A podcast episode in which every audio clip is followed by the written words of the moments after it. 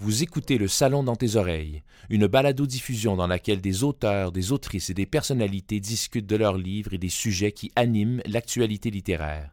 Les enregistrements ont été faits lors du dernier Salon du Livre de Montréal.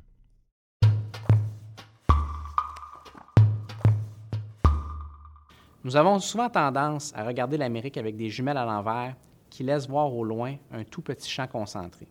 Cet ouvrage de Raphaël Jacob remet à la fois les pendules à l'heure et les jumelles à l'endroit. Ça, c'est pas signé par moi, c'est signé par l'auteur de la préface, qui s'appelle Paul Oud.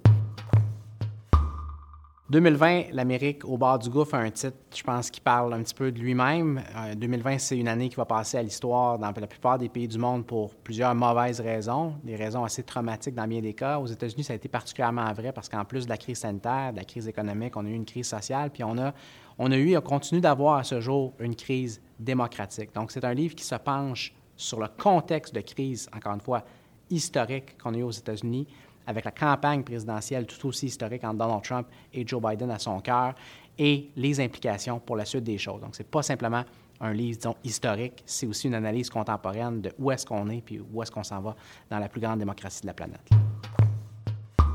L'idée est venue un petit peu naturellement, c'est-à-dire que par la force des choses, j'ai été appelé à couvrir sur une base quotidienne l'actualité américaine et la campagne présidentielle américaine de 2020, de janvier à décembre. Puis plus l'année avançait, plus ça devenait invraisemblable. En fait, plus on avançait dans l'année, plus on multipliait les crises. Ça a commencé avec l'arrivée de la COVID-19, évidemment les restrictions liées à ça qui ont créé la crise économique.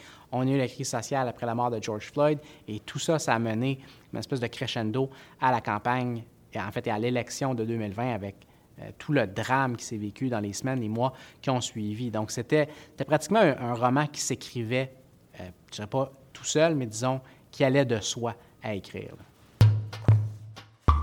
Ce que je peux dire, c'est qu'après la première collaboration que j'ai eue avec euh, Robert Laffont pour Révolution Trump, qui avait été publiée l'année précédente, en 2020, en fait, il y a un an, l'expérience avait été extrêmement agréable et donc ça allait de soi que l'idée, dès qu'elle a germé, je me suis dit que c'était une bonne idée de, refaire affaire euh, avec eux. Donc, je dirais que c'est beaucoup un travail individuel, évidemment, écrire un livre dans un sens, mais c'est aussi, tout au moins pour le, mener à, bon port, c'est aussi un travail d'équipe. J'ai eu la chance de pouvoir m'appuyer sur une super bonne équipe la première fois. Donc, ça allait de soi que je voulais répéter, euh, répéter l'aventure, si on veut, une deuxième fois. C'est un livre qui s'adresse à à peu près tout le monde, dans la mesure où, peut-être pas euh, disons, euh, lire ça à votre, petite fille de 6 ans avant d'endormir le soir, mais au-delà de ça, vous pouvez être initié, donc vous pouvez être un, un, crack, vraiment être hyper intéressé par l'actualité, par la politique américaine. Ça va vous parler et vous allez apprendre des choses. En toute modestie, c'est une garantie. Mais en même temps, si vous suivez ça d'un peu plus loin ou, pas vraiment, ça s'adresse aussi à vous. Donc, c'est, en tout cas, tout au moins, j'essaie du mieux que je peux dans le livre de vulgariser le plus possible pour que ce soit accessible à tout le monde. Et euh, je pense que ce qui mérite aussi d'être dit, c'est que ce n'est pas écrit de façon drabe. Encore une fois, ce n'est pas simplement un recueil historique. Parce que l'histoire est tellement dramatique, c'est beaucoup écrit comme un roman.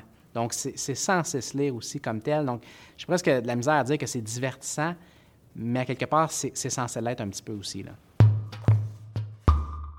Je vous dirais que peut-être le meilleur argument de vente, au-delà du contenu du livre en tant que tel, c'est l'auteur de la préface qui, euh, je pense, commence de très belle façon euh, la lecture de l'ouvrage.